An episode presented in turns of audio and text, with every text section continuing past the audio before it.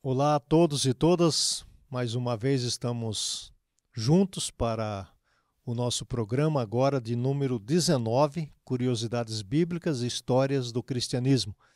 Este programa é feito, realizado pela Faculdade Teológica Sul-Americana, na cidade de Londrina, no estado do Paraná. E esse programa especialmente é, está bem pensado, bem organizado para trazer para você uma perspectiva dentro daquilo que é a nossa proposta de curiosidades bíblicas, histórias do cristianismo. Nós queremos tratar sobre a mulher nas primeiras comunidades cristãs. É um tema interessante, é um tema propício e é um tema que eu tenho certeza vai abençoar as nossas vidas. Mais uma vez comigo, professor Vander, que é o nosso professor de História aqui na Faculdade Teológica Sul-Americana. E nós temos também uma convidada especial, ela é formada da FTSA e está conosco já há muito tempo e daqui a pouco ela vai é, se apresentar. É a professora Vanessa e temos certeza que ela vai é, nos inspirar nesta oportunidade. Então, o tema é a mulher nas comunidades, nas primeiras comunidades cristãs. Antes de eu começar com o Wander, eu vou pedir para a Vanessa fazer uma apresentação dela para mostrar um pouco da sua trajetória dentro da teologia, dentro é, do cristianismo. Vanessa, é um prazer ter você neste nosso programa. Obrigado, Antônio. Obrigado, Vander, também pelo convite. É uma alegria estar aqui com vocês. Como o Antônio já disse, eu sou da casa, já fazem mais de 23 anos que passei por aqui pela primeira vez. Eles foram meus professores e hoje eu tenho a grata alegria de tê-los como companheiros de trabalho.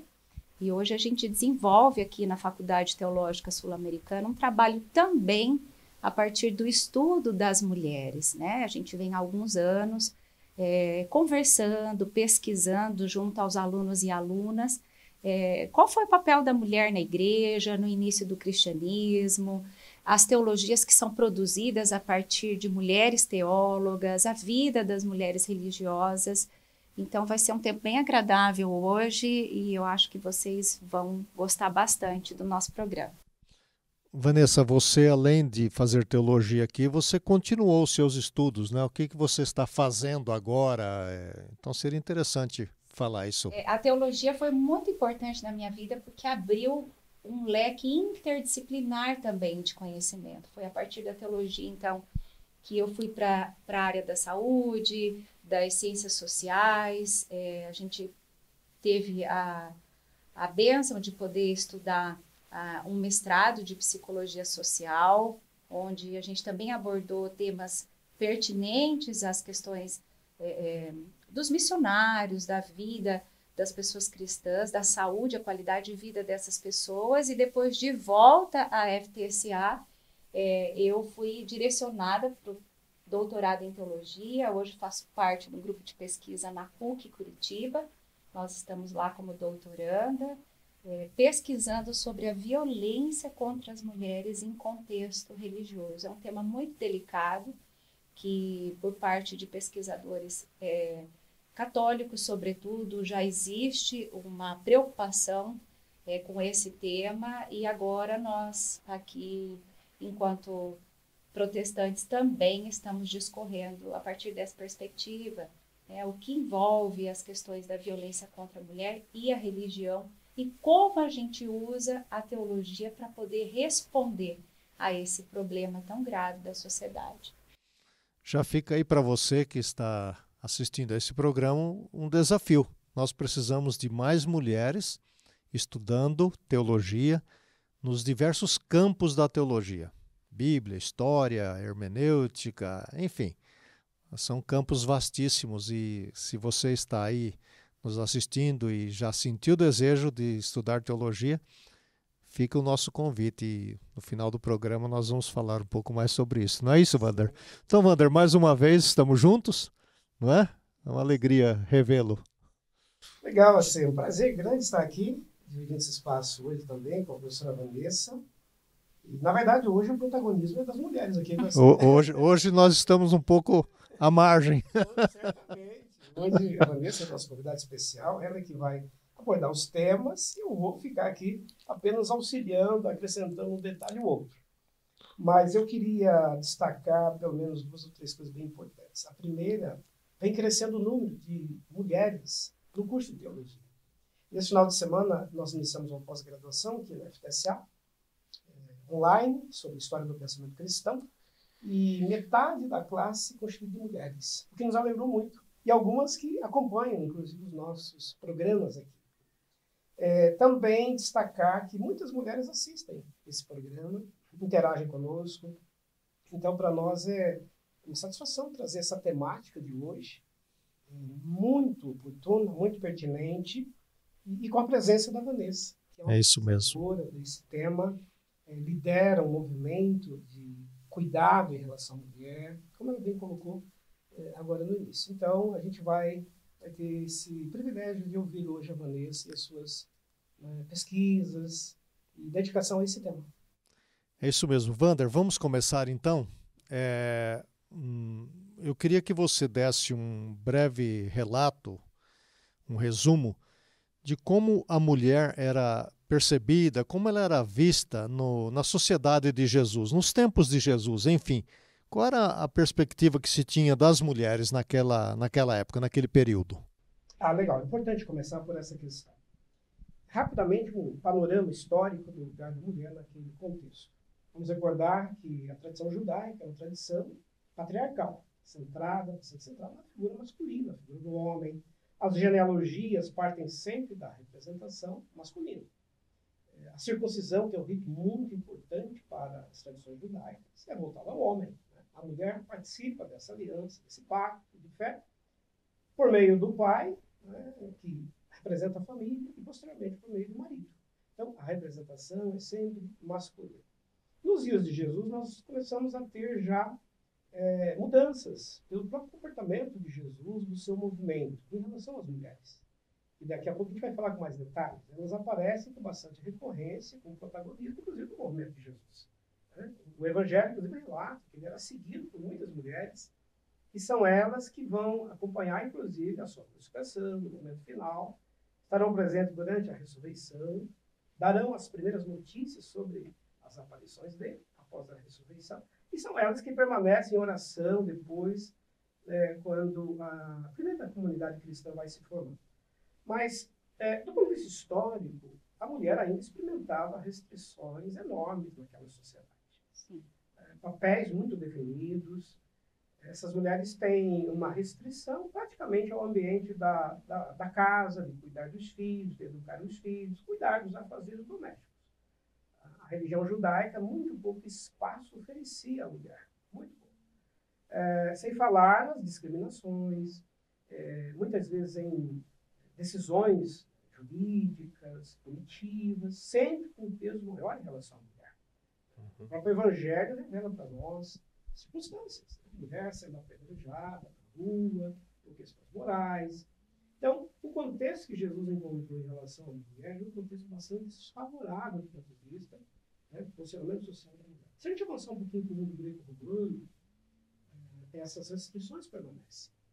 Nós temos relatos históricos sobre as cidades gregas, por exemplo, de Atenas e Esparta, que são cidades bem importantes para o mundo grego-romano, em que nas casas em que já existisse uma filha, por exemplo, já havia nascido ali uma menina, caso nascesse uma segunda filha, uma segunda mulher daquela casa, ah, os costumes greco-romanos permitiam que essa segunda filha fosse é, abandonada, uhum. entre aspas, descartada. Isso acontecia de várias maneiras. Né? Por exemplo, o abandono de meninas na beira das estradas, nas ruas, nas madrugadas, era uma prática usual na, nas cidades greco-romanas no primeiro século. Porque não, não havia por parte de Roma uma valorização da mulher, e sim do menino. O menino vai se preparar para ser né, componente do, do, exército, para ser um combatente, e vai produzir para o sistema romano. Então, a mulher enfrenta é, inúmeras limitações também na cultura greco-romana nesse cenário mais amplo. Daqui a pouco a gente vai entrar exatamente na discussão e no debate para percebermos como que as primeiras comunidades cristãs lidaram com esse contexto. É, é um tema profundo e necessário conversar sobre ele. Vanessa, é, o Novo Testamento, ele na verdade não começa com Jesus, né? Ele vai começar com uma mulher, né? Porque sem a mulher não teria o Novo Testamento, né? Acho que você que está nos assistindo já sabe disso. E é a Maria. E quem era essa essa mulher? Maria, uma jovem ainda. Fale um pouco sobre a Maria. Olha, Antônio, tudo que a gente tem de informação a respeito da Maria, né, da mãe de Jesus, é, foram a partir dos episódios narrados é, é, tanto nos Evangelhos quanto em Atos. Né?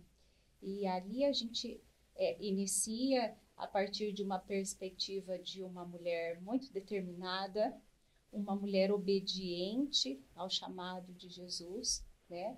aquela que disse sim, é, estou aqui, faça segundo a sua vontade, né? Então, é, só por esse elemento a gente já consegue começar a pensar na Maria enquanto um exemplo de obediência e de fé, né? Porque é, uma menina tão jovem, os, os relatos vão dizer para nós que ela deveria ter em torno de 14 anos, isso. é isso, né? 14, 15 anos. Imagine nós hoje, no nosso contexto, pensarmos numa menina de 14 anos cristã, das nossas comunidades, é, grávida.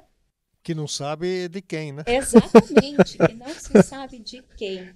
É, eu me lembro que é, no atendimento até a mulheres é, em situação de violência, eu toquei nesse tema porque é um tema que pesquiso, é, muitas, muitos relatos de meninas com essa idade, adolescente, jovem, que acabaram é, é, engravidando, né, muitas vezes de forma até involuntária, são meninas que têm históricos até que foram rejeitadas de suas casas, uhum. da sua família, do seu do seu entorno, do seu núcleo familiar. Né? E, e, essa rejeição também estava presente no Naquela tempo época, de Jesus, né? O Wander, por quê? Sobretudo porque o andocentrismo, né, a, a, a, leitura que se fazia daquele contexto da época era uma leitura é, totalmente vinculada à figura do masculino. Né? Uhum. Então, a gente entende a sociedade patriarcal como uma sociedade onde, onde o homem é aquele que é o centro é, das, dos olhares, é o que é o detentor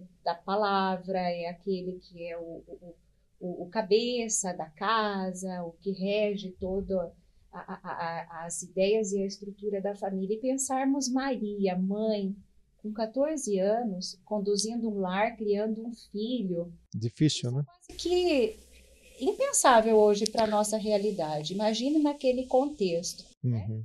Então, essa figura da Maria, ela foi sendo apresentada para nós, cristãos e cristãs, a partir dos evangelhos e atos. Porém, a gente não pode deixar de trazer também como uma informação importante para o pessoal que está nos ouvindo, que existiram relatos a respeito da vida de Maria nos apócrifos. Eu acho que o Wander poderia rapidamente comentar com a gente a respeito do que são os livros apócrifos, e ali a gente sabe que existem relatos, nós teólogos e teólogas que estudamos um pouquinho mais a fundo esses temas, nós sabemos que ali aparece para a gente relatos de uma Maria que não é apenas aquela Maria é, virgem, aquela Maria mãe que tem um perfil né, maternal, o perfil da pureza, senão que uma Maria arrojada, uma Maria destemida e muito corajosa, uma mulher que para nós foi o primeiro exemplo de grande coragem. É, eu acho que isso está relatado é, nos evangelhos, né? porque a, a, imagem que eu tenho de Maria é essa imagem, uma, uma, uma jovem decidida que não rejeita né, a missão de Deus dada para ela num contexto, como você está dizendo, bastante complicado, o Wander já mencionou, cultural. O, o, contexto cultural era difícil, não é, Wander, para ela receber aquela informação. E, na verdade, esse contexto de Maria parece que ele avançou na história até os dias de hoje. Ainda em certos lugares continua, né? Tem um, só como curiosidade, tem um grupo é, musical que chama Maná, do México, e eu queria, queria que você olhasse aí na, na internet depois, procurasse a letra de uma música que chama Ana. E, e o, o Maná canta assim, que Ana tem 15 anos e Ana vai morrer. Ela, ela vai morrer não de uma morte, ela vai morrer porque ela vai se matar, porque ela, ela ficou grávida do namorado e não pode mais voltar para casa. E, e é interessante essa música porque ela nos faz refletir esse contexto né, que a Vanessa está falando. Então, parece que essa coisa perdurou ainda por muitos anos na história, né, Wander? Sim, e fazendo apenas um complemento a isso que a Vanessa já nos detalhou, é interessante observar como a figura de Maria vai prosseguir ao longo da história, inclusive nas primeiras comunidades cristãs. Então, se a gente pega eh, informações dos chamados escritos apócrifos, são aqueles não canônicos, né? Nós já até tivemos aqui uma série sobre isso. Uhum. Quem não assistiu tem lá uma série sobre a Bíblia, a composição dos livros, quais são os livros canônicos, quais são os apócrifos. E alguns desses apócrifos trazem relatos sobre a vida de Maria, a sua história, o Evangelho de Maria, a história de Maria, a história de José, que também, claro, agrega a história de Maria. E essas literaturas ajudam a gente a, a entender um pouco do percurso histórico de Maria depois do episódio da crucificação, depois da ressurreição. Porque nos relatos bíblicos nós temos informações de Maria ainda permanecendo ali, diante da cruz, quando João apóstolo também ali está, e Jesus diz: Eis aí a sua mãe, eis aí o seu filho. E João a levou para casa, diz o texto. É uma questão cultural. É o cuidado do filho mais velho, que está morrendo, no caso de Jesus, para com a mãe. Porque na tradição judaica, o filho mais velho seria responsável pelo cuidado da mãe depois da morte do pai. E segundo os apócrifos, José já havia morrido, quando uhum. Jesus tinha cerca de 30 anos de idade. Então Jesus era culturalmente responsável pela sua mãe.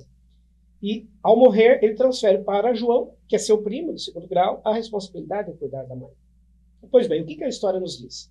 Que depois, é, dali, João vai mudar-se para a cidade de Éfeso, Ásia Menor, uma cidade bem importante, já falamos dela aqui, e Maria vai com ele. E eles vão fazer um trabalho ministerial muito importante na cidade de Éfeso, formando aquilo que a gente conhece como uma escola joanina em Éfeso. E, às vezes, as tradições protestantes ou evangélicas tendem a não dar o devido destaque ao papel de Maria nesse cenário histórico. E é muito importante que a gente reconheça que ela foi uma liderança. Inclusive, tem, Vander, né, um programa nosso em que a gente fala disso. Né? Eu queria desafiar você aí a procurar os nossos programas anteriores. O professor Vander explicitou bem esse papel de Maria lá em Éfeso, né? Éfeso, juntamente com o apóstolo João, fazendo um trabalho de, primeiro, de é, fonte de consulta. Muitos desses autores que a Vanessa mencionou, né, os chamados autores apócrifos, não tinham, claro, convivido diretamente com Jesus, não tinham dados sobre a vida dele. A quem eles recorriam? A Maria. A Maria. Que é uma fonte histórica, né? Histórico e importantíssimo. É. Por quê? Porque existiam detalhes que só ela conhecia. Lógico. Ela que conviveu com ele, né? Quem mais conviveu com Jesus, né? Exato. O que é. você sabe da vida dele até os 12 anos? Nada, Os né? 12 aos 30, praticamente nada. A mãe o acompanhou. Então, o papel da, da mulher aí no movimento de Jesus é um papel muito importante, quanto fonte, quanto testemunha. Então, Maria era procurada para ser né, consultada sobre detalhes da vida dele. E esses apóstolos trazem detalhes muito interessantes. Então, é, resumindo a questão, Maria será, para o cristianismo antigo, uma referência enquanto fonte e enquanto liderança. Ah, há relatos de que ela percorria as comunidades cristãs nascentes para testemunhar sobre o filho. Eu fico imaginando lá uma reunião de cristãos. Olha, hoje vai estar conosco aqui a mãe de Jesus para contar histórias da vida. Nossa, é, seria fascinante, né? É. Exatamente. E que a tradição diz que Maria morre né, no ano 54, então ela vai viver cerca de 20 anos na cidade de Éfeso. Tem uma casa que foi encontrada, localizada pela arqueologia, que provavelmente seja o lugar onde ela viveu durante esses 20 anos. Uma casa bastante modesta, simples, visitada ainda hoje né, por turistas do mundo todo. E, e, João Apóstolo foi quem a acompanhou e cuidou dela até o final da vida nessa cidade de Éfeso. Então, Você e Vanessa, é, Maria terá um protagonismo na, nas comunidades cristãs nascentes que muitas vezes nós não temos é, observado, dado o devido valor. E nós queremos fazer esse desafio nessa, nesse nosso programa de você recuperar isso e trabalhar isto. E você é pastor, pastora, é, pregue, estude sobre isso. Vanessa, dentro dessa perspectiva, é, tem sido feito estudos a respeito de Maria, é, qual a importância dela. O Vander deu uma pincelada histórica, né? ali no, naqueles inícios das comunidades. Mas e hoje, qual é, é a, a, essa, essa figura de Maria? O que, que ela representa? O que, que ela desafia? O que, que ela instiga, inspira?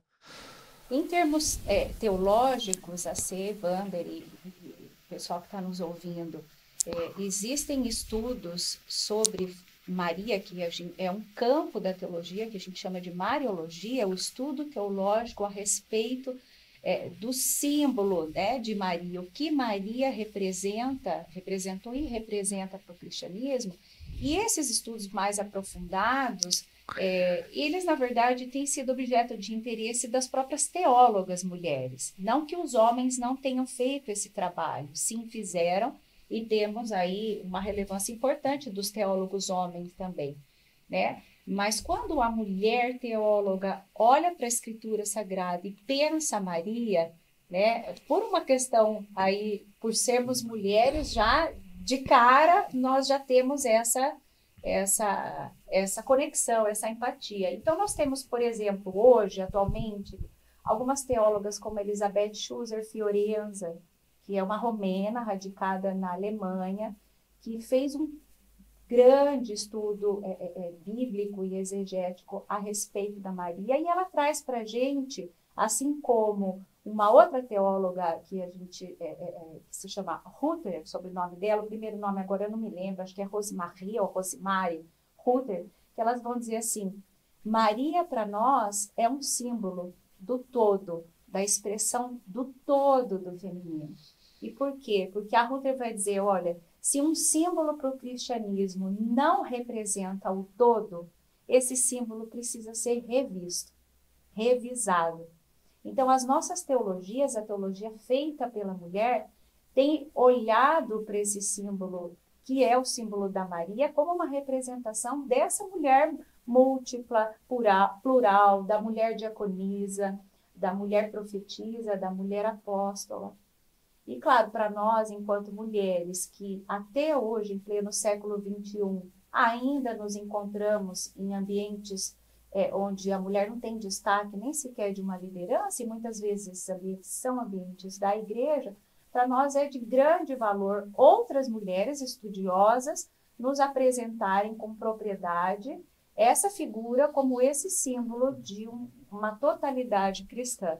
Então, a é, Schuser Fiorenza, quando ela escreve é, é, é, um texto sobre o andocentrismo na escritura, ela vai dizer para nós o nosso papel hoje, no pleno, em pleno século XXI, a Schuser Fiorenza deve ter uns 82 anos agora, aproximadamente, é nós é prezarmos por uma hermenêutica igualitarista. O Wander iniciou falando da cultura patriarcal. Como é maravilhoso a gente olhar para o exemplo de Jesus e ver, como você bem disse, a forma igualitária que ele tratou todo qualquer ser humano. Não tinha uma, uma diferenciação entre homem e mulher. E hoje as teólogas femininas, as teólogas mulheres estão trazendo para nós essa discussão.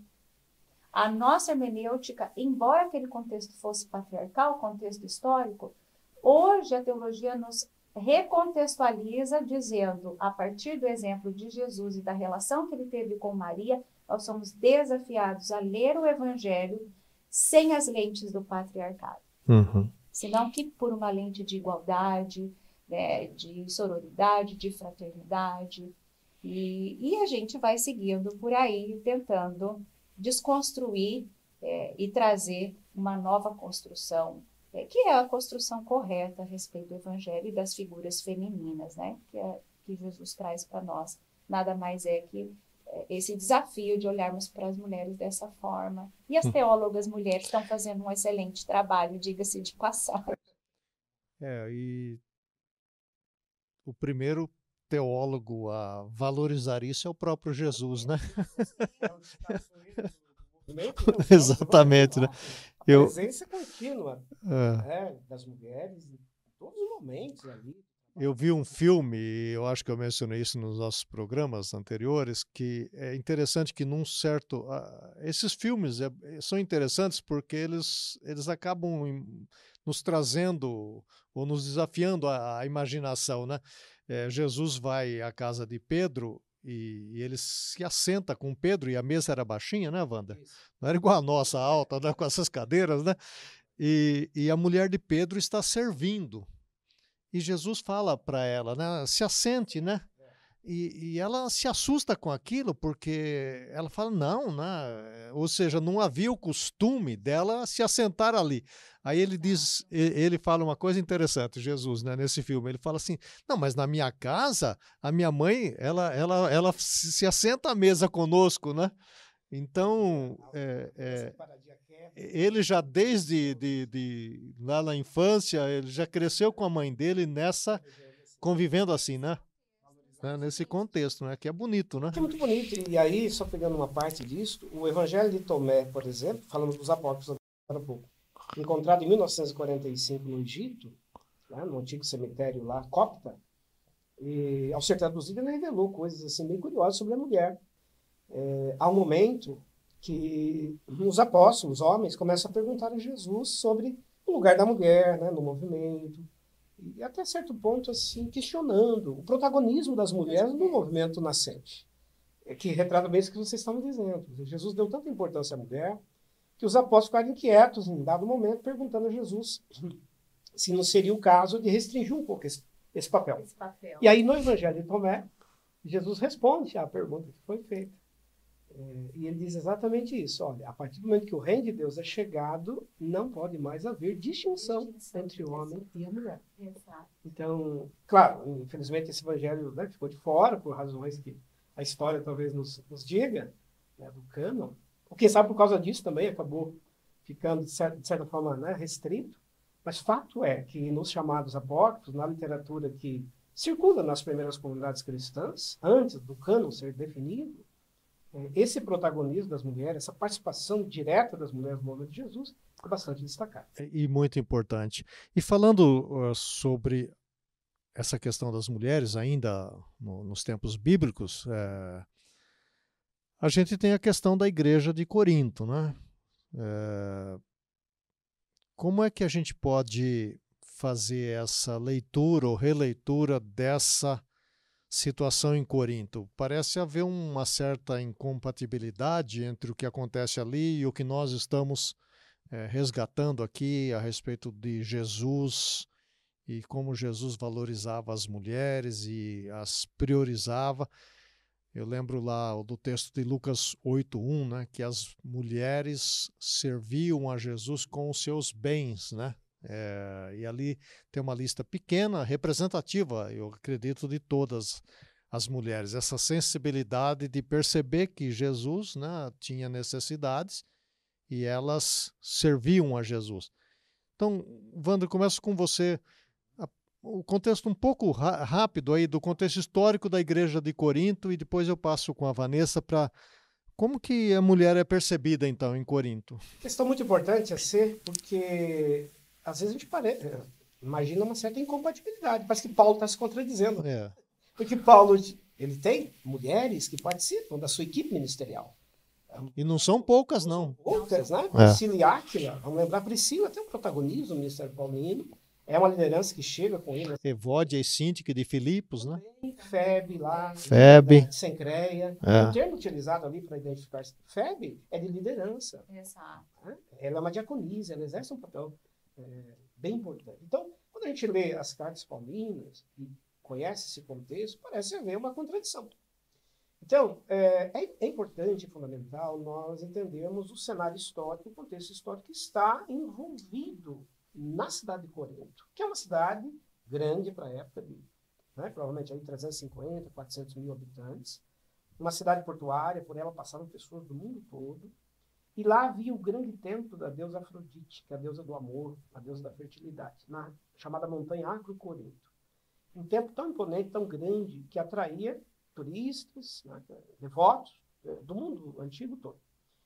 Mas não só isso. Na cidade de Corinto havia um costume, uma prática cultural de jovens, de moças, antes do casamento, dedicarem um tempo da vida ao culto de Afrodite, enquanto sacerdotisas. Então, de Paulo, por exemplo, em torno de mil sacerdotisas trabalhavam no templo de Corinto. E a cultura previa isso. Depois de um tempo, essas jovens, recolhendo doações, donativos dos devotos, pelos atos amorosos que eram praticados no templo, podiam juntar o seu dote e se casar. E era culturalmente aceito. Né? Então, era um voto temporário. E durante esse tempo, essas mulheres exerciam uma liderança efetiva. Eram elas que conduziam cultos, ritos, é, elas que falavam, elas que ensinavam, elas que né, ministravam o, os ritos ali. É, e também tinha o costume de raspar todo o cabelo, como um sinal externo, público, de que era uma sacerdotisa, fazia é, parte do voto durante aquele tempo ali. Pois bem, nasce uma igreja na cidade de Corinto, nasce várias comunidades cristãs na cidade de Corinto. E, um pouco mais tarde, a questão cultural vai começar a repercutir na igreja. Por quê? Algumas dessas mulheres vieram para a igreja, fizeram parte da comunidade cristã. E, e, culturalmente isso começou a criar uma certa inquietação, porque existiam vários judeus que participavam dessa comunidade de Corinto. E na tradição judaica há uma restrição bastante difícil. Como já falamos antes, né? Uhum. Então isso cria uma instabilidade, porque essas mulheres estão exercendo um protagonismo, uma liderança, e parece que isso está causando estranhamento na cultura de Corinto, ao ponto das pessoas, às vezes, começarem a misturar a liderança feminina da igreja com a liderança também de Afrodite. E aí Paulo recomenda na carta questões muito práticas para resolver esse problema. Então ele diz assim, olha, então é importante que as mulheres deixem o cabelo crescer, para se né, diferenciar das sacerdotisas. Então, o primeiro aspecto cultural importante. Uma mulher cristã andando pela rua, alguém saberá que essa mulher, que um dia, quem sabe, já foi devota de Afrodite, ou até sacerdotisa, não faz mais isso. Ela é hoje uma outra pessoa. O segundo aspecto, a questão da mulher falar em público, liderar o culto em Corinto, que causava um incitamento ao julgamento. Então, por essa razão, me parece que Paulo orienta que a mulher permanecesse, pelo menos ali no ambiente daquelas comunidades que estavam tendo aquele problema, é, mais, né, se aquietassem para escutar. Mas é uma questão muito pontual, ao ponto do próprio apóstolo falar assim na própria carta aos Coríntios. Saibam, porém, que nem nós, né, e nem o povo de Deus, temos tal costume. Não é nosso costume estabelecer essas regras, essas normas para que as mulheres assim se comportem. Então, é uma questão absolutamente casual e histórica. E aí, só acrescentando um outro dado, que também acho que ajuda a gente a entender esse cenário, uh, o Novo Testamento fala do culto dos Nicolaitas, que é um culto muito popular, que se disseminou. Inclusive, o Apocalipse faz uma advertência dura lá no capítulo 2 sobre os que praticavam o culto dos Nicolaitas. Que culto era esse? Nicolau foi um líder proveniente dos cultos de fertilidade. Ele foi antes devoto de Afrodite, é, de Diana em Éfeso, e depois se converte, vem para a igreja, e um dado tempo ele abandona né, a liderança apostólica, né, a orientação apostólica, e cria uma igreja com práticas de fertilidade. Então, um culto cristão com ritos cristãos e ritos de fertilidade. É, causando uma polêmica enorme principalmente em Corinto, onde esse culto ganhou proeminência, e também na cidade de Éfeso, onde havia Artemis, né, a, a deusa Diana. Então, é muito provável que essa polêmica envolvendo a mulher na cidade de Corinto tenha a ver também com esse culto dos nicolaítas, no qual as mulheres cristãs do culto nicolaíta é que exerciam a liderança e o protagonismo, uh, liderando, ensinando, conduzindo a igreja. Sim. Paulo está mandando uma carta, portanto, aos Coríntios para resolver uma questão que talvez envolva também os nicolaítas, os uhum. cristãos nicolaítas que estão, de alguma maneira, influenciando a comunidade de Corinto. Então, fechando, é, não dá para ler a carta aos Coríntios sem essa moldura histórica. Sem, sem esse pano de fundo, né? Exato. Senão a gente vai cair num literalismo de pegar o texto no seu tempo e transpor né, para uma realidade nossa que é muito diferente dessa. É. Nossa. É, só para completar o que o Wander está trazendo para nós com relação à questão dessas curiosidades mesmo do tempo é, é, é, dos cristãos em Corinto, é, parece que quando a gente lê, o texto, os textos, os capítulos de Corinto, a gente percebe que as pessoas estavam assim como que muito ansiosas para saber qual que era a ideia é, é, cristã sobre temas muito polêmicos para aquele momento, como por exemplo o casamento. Então, quando a gente vai lá para 1 Coríntios e a gente vê toda aquela questão é, de que o casamento poderia não ser favorável para aquele que já era solteiro e que ele continuasse então solteiro, e com a questão da mulher a mesma coisa, a gente fica um pouco confuso quando, em primeiro, nós, enquanto mulheres, fazemos a leitura de Coríntios, mas, poxa vida, aqui tem algum conflito, né, nesse contexto histórico, que a gente realmente não consegue é, entender qual que era a ideia que esse pessoal tinha a respeito do casamento, por exemplo, né, que é um tema é, caro e delicado para as mulheres que eram lideranças da época. Imagine hoje para nós, também continua sendo um tema caro. Porque para uma mulher ser uma liderança religiosa, por exemplo, é, nós temos todo um aparato é, é, é, é, em volta das nossas vivências até como mulher, a mulher que é mãe, a mulher que trabalha, a mulher que é mãe, avó, a mulher que tem essas múltiplas facetas e atribuições, e a gente olha para esse texto e fala, pois e aí? E aquela que é uma liderança, aquela que não se casou? Então, eu penso que o, o, o, a, o texto de Corinto é provocativo nesse aspecto, porque faz a gente refletir também é, sobre a nossa necessidade, enquanto cristãos e cristãs, de não sermos rasos com respeito à Escritura, da gente estudar e se aprofundar, como o, Vander traz para a gente. Quando a gente escuta o Vander, que é um historiador, de repente ele traz essas outras informações que a gente não encontra no texto bíblico no primeiro momento, e a gente entende então a necessidade de a gente realmente estudar a história do cristianismo. Né? Uhum. Por isso, inclusive, é, é, um momento como esse é muito oportuno, porque aqui a gente já está aprofundando. É, imagine em sala de aula, então, né? Com... esse, esse tem sido, uh, Vanessa, o desafio, a, até a, a, criação desse programa foi para isso, não é, Wanda? Para incentivar você. A, você talvez esteja pensando, ah, mas eu não estudei teologia, eu não fui num, numa escola de teologia ou num seminário. Mas hoje, nós já falamos aqui várias vezes, tem muitas fontes disponíveis para você e são fontes boas, você tem que ter o cuidado, na, na verdade, de ler as fontes que são fontes é, sólidas, é, confiáveis, fontes que você pode ler e ter certeza que você está aprendendo. Porque, na verdade, o que a Vanessa está falando aqui é uma realidade não só em respeito a essa carta de Paulo, mas a todo o texto bíblico. Se, não é? Se você, se você lê uma leitura rápida ali, e, e, pensar, bom, aqui você já começa a, a, a, tirar lições e fazer teologia, não, você tem que estudar qual é o pano de fundo, qual é o contexto, por que, que eh, isso originou essa carta, né? Agora, Vanessa, é, trazendo um, talvez um pouco para a nossa realidade, é, essa questão da liderança da mulher.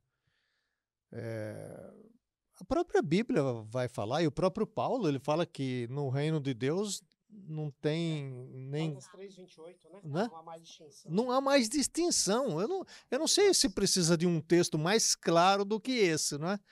é nos seus estudos, né, você falou que estuda. Depois a gente vai retomar outros temas, tá? Mas eu só quero fazer esse gancho, Vanessa, porque você falou que estuda sobre essa questão da violência, né? E essa violência está nas igrejas também? Também, Antônio. Também, Wanda. E por quê? Justamente por esse detalhe que você acabou de dizer. É, parece tão óbvio, uhum. mas a questão, o tema da violência, é, a violência em si, não somente contra a mulher, mas as violências de modo, de modo geral, uhum. elas existem porque elas são estruturais e estruturantes. A violência não é apenas um fenômeno que se resume a uma questão física. Eu te bato, eu te violento, você me agride, né? Ou vice-versa. Não. É, todo o tema da violência, ele está transpassado em várias, é, é, quase que em todas as áreas da nossa existência. Então, não é somente a escritura que muitas vezes pode trazer um primeiro momento para a gente é, é um, um, certo é, receio de pensar, mas nossa, isso aqui, é, é, a, a, escritura é violenta. A gente vai para o Antigo Testamento, a gente vê guerras, a gente vê tantas outras coisas. Né? Então, entender também o fenômeno da violência, como ele se dá, e por que hoje, dentro das igrejas, ainda no contexto religioso acontece situações de violência, é importante a gente entender isso por quê? Porque muitos homens opressores, homens que não fazem essa leitura de Paulo, que já não há mais distinção uhum. entre o homem e a mulher, é, o grego, enfim, o preto, o uhum. branco. É, o culto, é, inculto, eles, eles utilizam os textos bíblicos para legitimar a violência contra a, a mulher, por exemplo. Uhum. Então a Bíblia, ao invés de libertar, ela acaba. Muitas vezes ela pode, dependendo. É, não é a Bíblia, é a leitura é a que se faz, né? Se faz. Uhum. É bom esclarecer isso, né? Exato. Né? Então, quando a gente faz essa primeira leitura assim histórica, a gente vai ver que houve guerra, violência. É um livro que está relatando narrativas, histórias, uhum. é, é, é, contextos de regiões, é, mas a partir de uma, uma leitura é, igualitarista da escritura, esse é o primeiro ponto, o primeiro elemento crucial para que dentro dos contextos religiosos uhum. é, as violências, as opressões e as diferenças entre a mulher e o homem sejam eliminadas.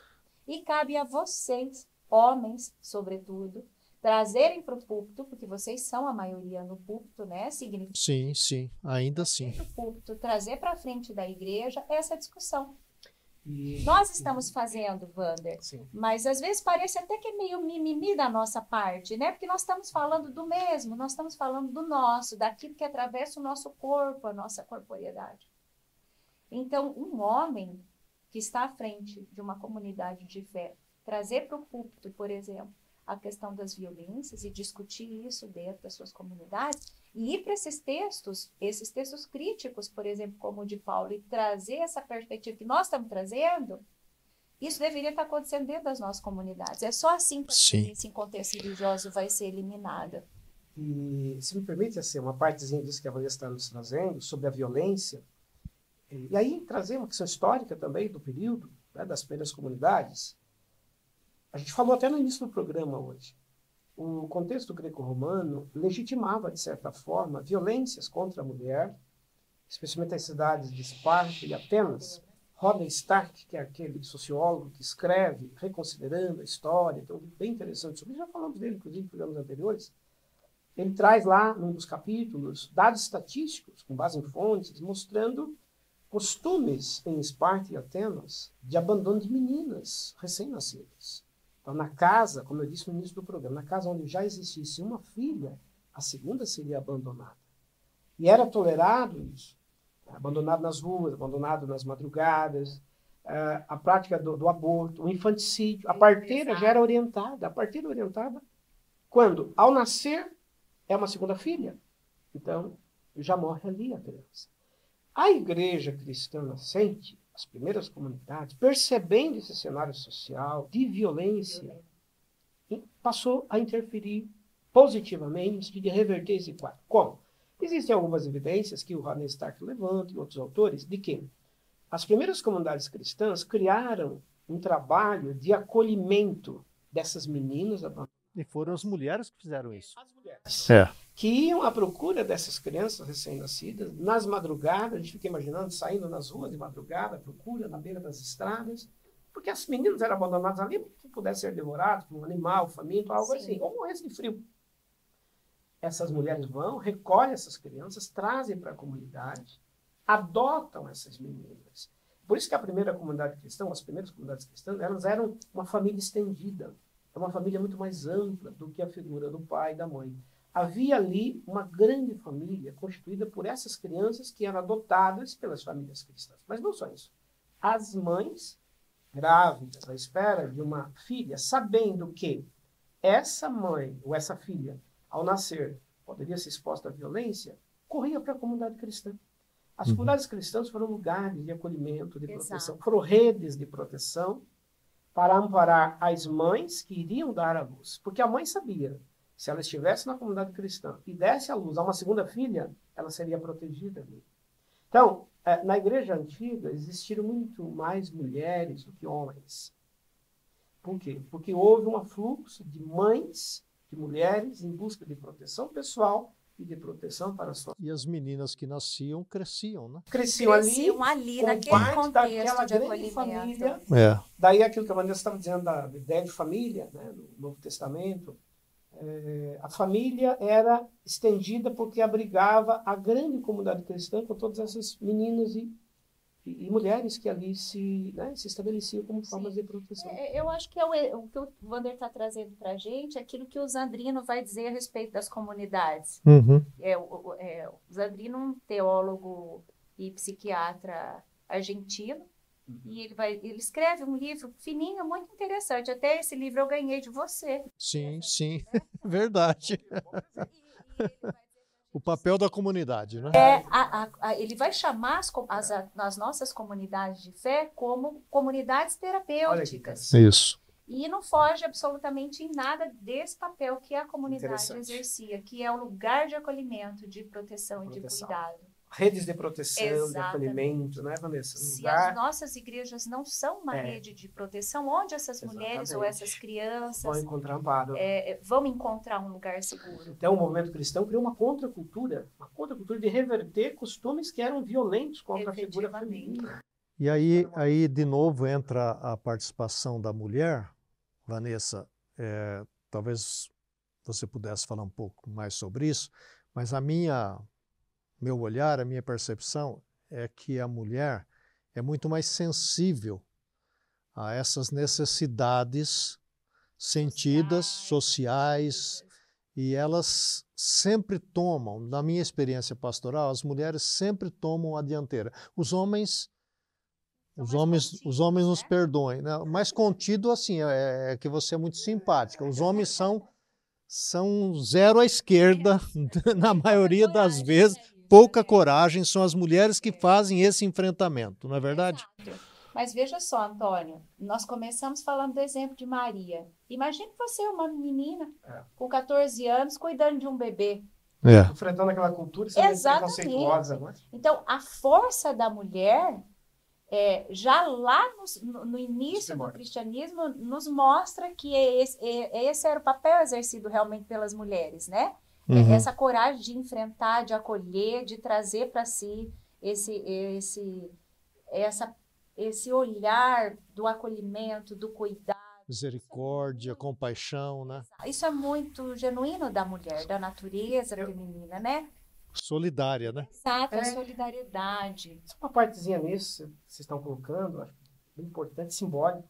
Na hora da cruz, o momento mais difícil, quando os homens todos fugiram, né? os apóstolos foram embora, Pedro negou, não, não, eu nunca vi esse homem, não sei quem é. Não é? E negou para uma mulher, né? Quem que permaneceu lá na cruz, diante da cruz, observando? Sem medo, né? As mulheres.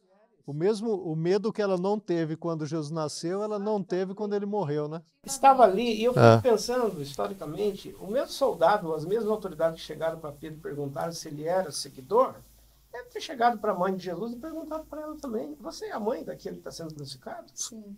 Eu sou a mãe dele, eu estou aqui. Não só sou a mãe, como eu vou até o fim, né? Então, esse enfrentamento da mulher, esse posicionamento de assumir, né, é, me parece muito simbólico naquele momento. E do Wander, você trouxe, é, fez esse resgate das mulheres ali, naquele lugar. E olha que, que curioso, hoje fala-se tanto de sororidade. Vocês já devem ter escutado nós, mulheres, falando de sororidade, que é o feminino de fraternidade, né? Fraternidade, os homens, sororidade, as mulheres. Elas nunca estavam sozinhas, elas estavam sororais umas com as outras, elas estavam juntas. Então, Uhum. essa natureza do estar junto, do acolher, do agregar, essa sororidade entre elas, esse fortalecimento mútuo já existia lá. Esse foi um grande exemplo de sororidade que a Escritura Sagrada traz para nós É. a respeito da figura da mulher. E eu não queria passar batido, Vanessa, já foi mencionado um pouquinho. Eu queria desafiar vocês a lerem aí os últimos capítulos da carta aos Romanos e, e você vai lá naquela lista que Paulo menciona e você vai ver quantas mulheres, para sua surpresa, surpresa de quem não leu ainda atentamente, quantas mulheres Paulo menciona. E, e, e, um texto que eu gosto muito, né, elas estão ali talvez por algum conflito na, na igreja lá de Filipos, né, e Paulo fala assim: Olha, eu quero que vocês as ajudem a que pensem concordemente no Senhor, porque elas muito me auxiliaram né, no, no Evangelho. Né? Então, é, eu acho que é praticamente impossível a existência do cristianismo sem a participação das mulheres desde os primórdios da igreja. E Vander, a, a, você mencionou num nosso programa anterior, só para refrescar a nossa memória, a Helena, Isso. que foi um, um, exemplo né, também aí na igreja primitiva. Você já falou das mulheres do, do citando esse sociólogo, Stark, né, que vale a pena ler, nós já mencionamos o livro aqui. É, Helena foi importante por causa do quê? Assim, rápido, hein, Vander? É, muito rápido. Até rápido, porque eu já tem um programa lá. Muito rápido. É o seguinte, vamos lembrar então que a igreja terá no século IV a conversão, chamada conversão do imperador Constantino, Sim. imperador romano ao movimento cristão. E Helena era mãe do imperador Constantino. Então, se converte toda a família do imperador e a mãe dele também. Mas a história vai dizer que, de fato, parece que a cristã, que aceitou e entendeu mesmo o movimento cristão, a mensagem cristã, foi Helena, a mãe do imperador. Além de um trabalho importante que ela fez de reabertura da Terra Santa, levar cristãos e judeus novamente para visitar os lugares chamados sagrados, ela cuidou de uma parte bem importante para o mundo antigo, que era a área social. Exato. Faltava uh, trabalho social com idosos, com desvalidos, com órfãos. E Helena, sendo mãe do imperador, tinha recursos. Ela podia mobilizar famílias ricas de Roma para poder né, carregar recursos para a construção de projetos sociais. E ela fez isso.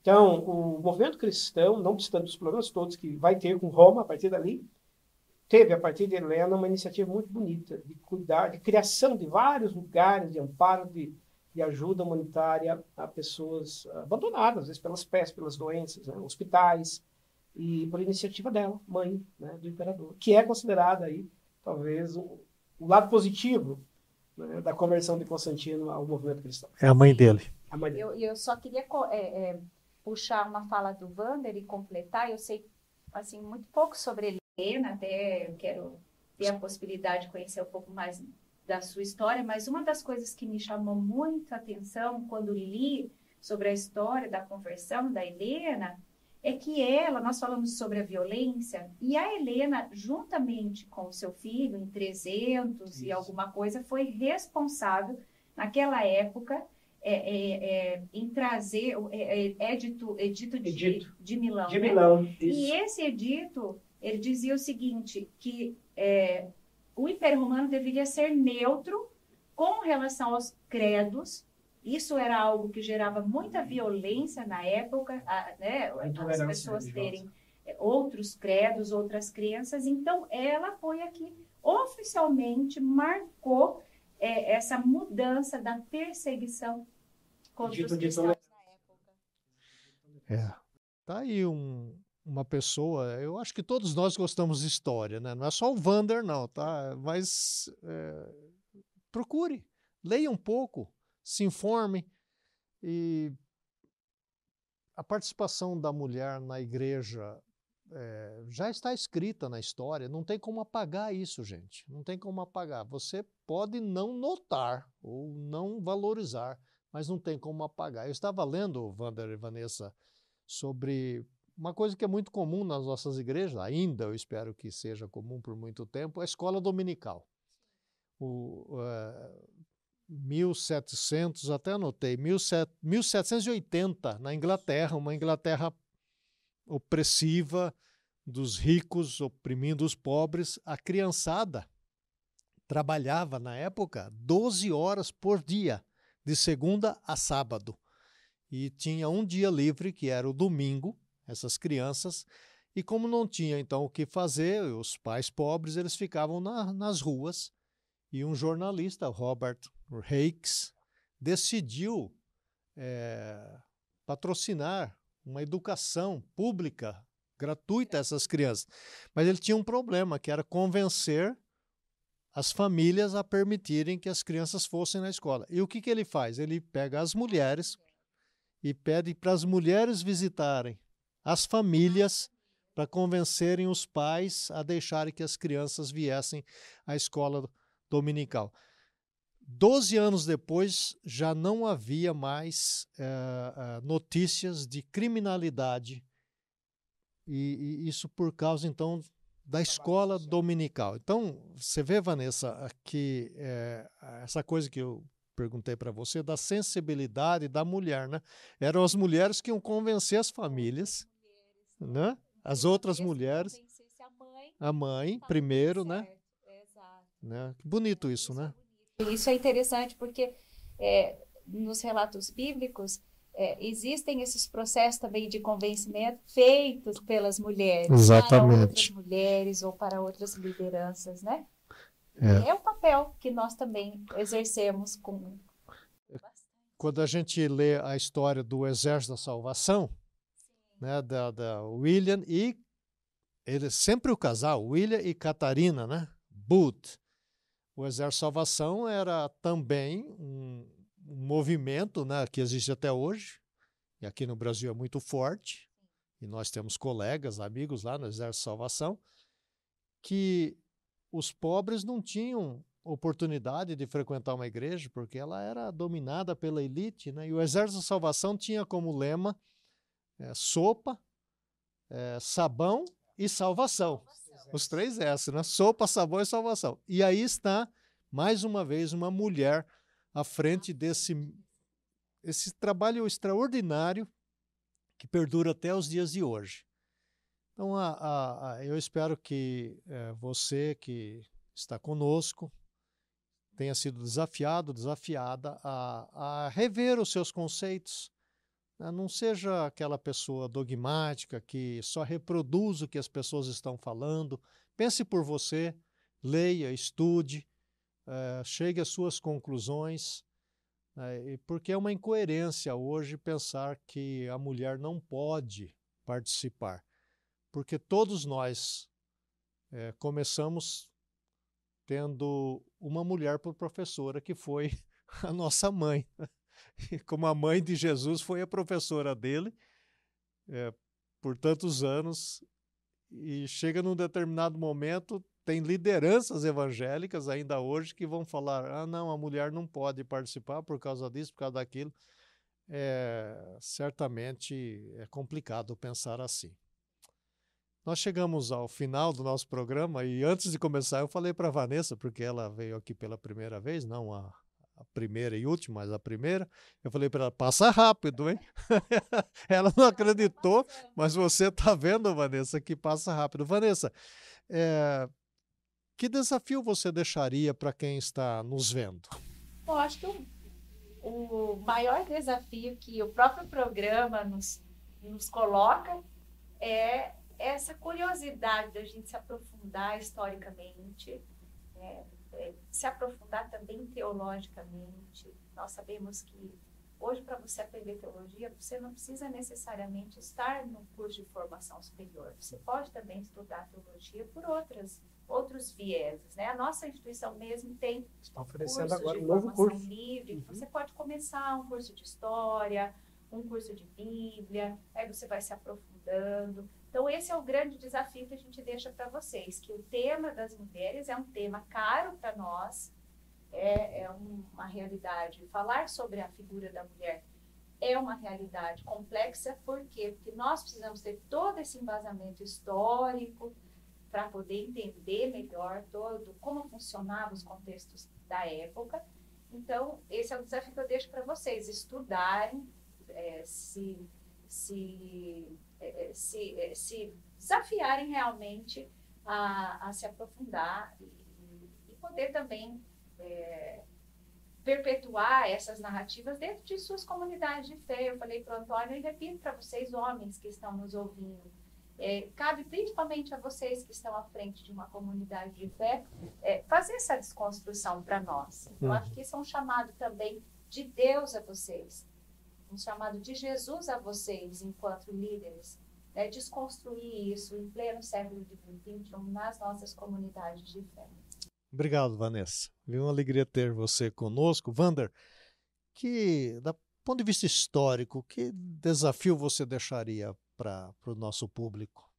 Claro, acho primeiro destacar a importância desse tema, é por demais importante. Acho que esse programa ele precisaria ter uma continuidade. Eu acho que a gente poderia deixar já um caminho pavimentado para um próximo programa. Mas... Perguntas, né? Façam suas perguntas aí, né? Para trazermos, né, Vanessa, outros exemplos históricos, porque existem né, dezenas, centenas de exemplos na história do cristianismo, na história da igreja, com a participação da mulher, em outras temporalidades históricas, além desses primeiros momentos aqui.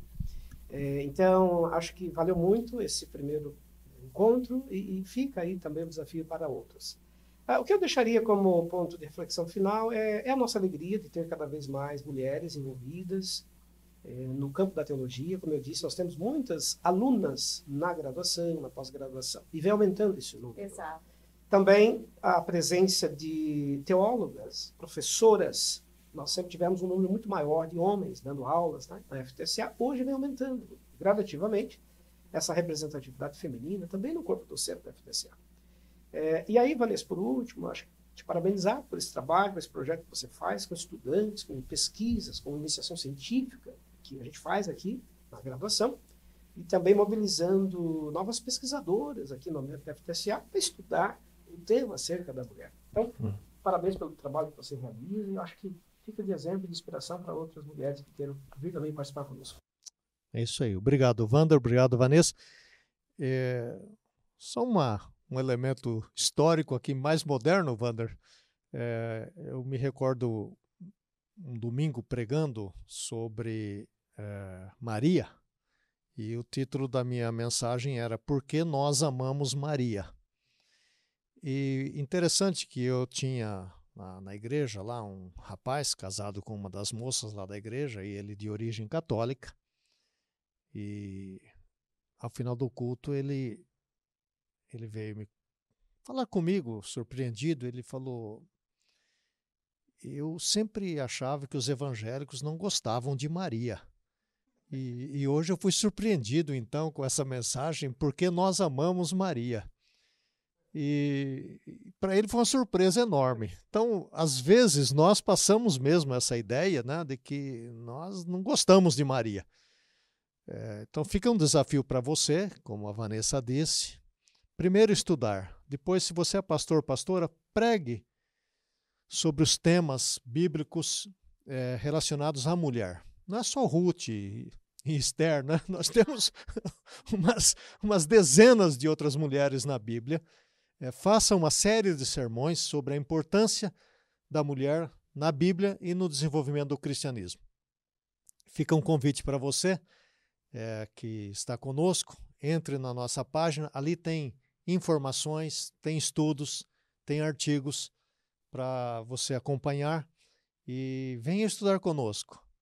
www.ftsa.edu.br faculdade ou então escreva no Google Faculdade Teológica Sul-Americana que vai aparecer a nossa página. Mais uma vez foi um prazer ter você conosco. Curta esse programa, mande o link para um amigo, uma amiga sua e Esteja conosco na próxima oportunidade. Deus abençoe a sua vida, a sua família, o seu ministério e até a próxima então.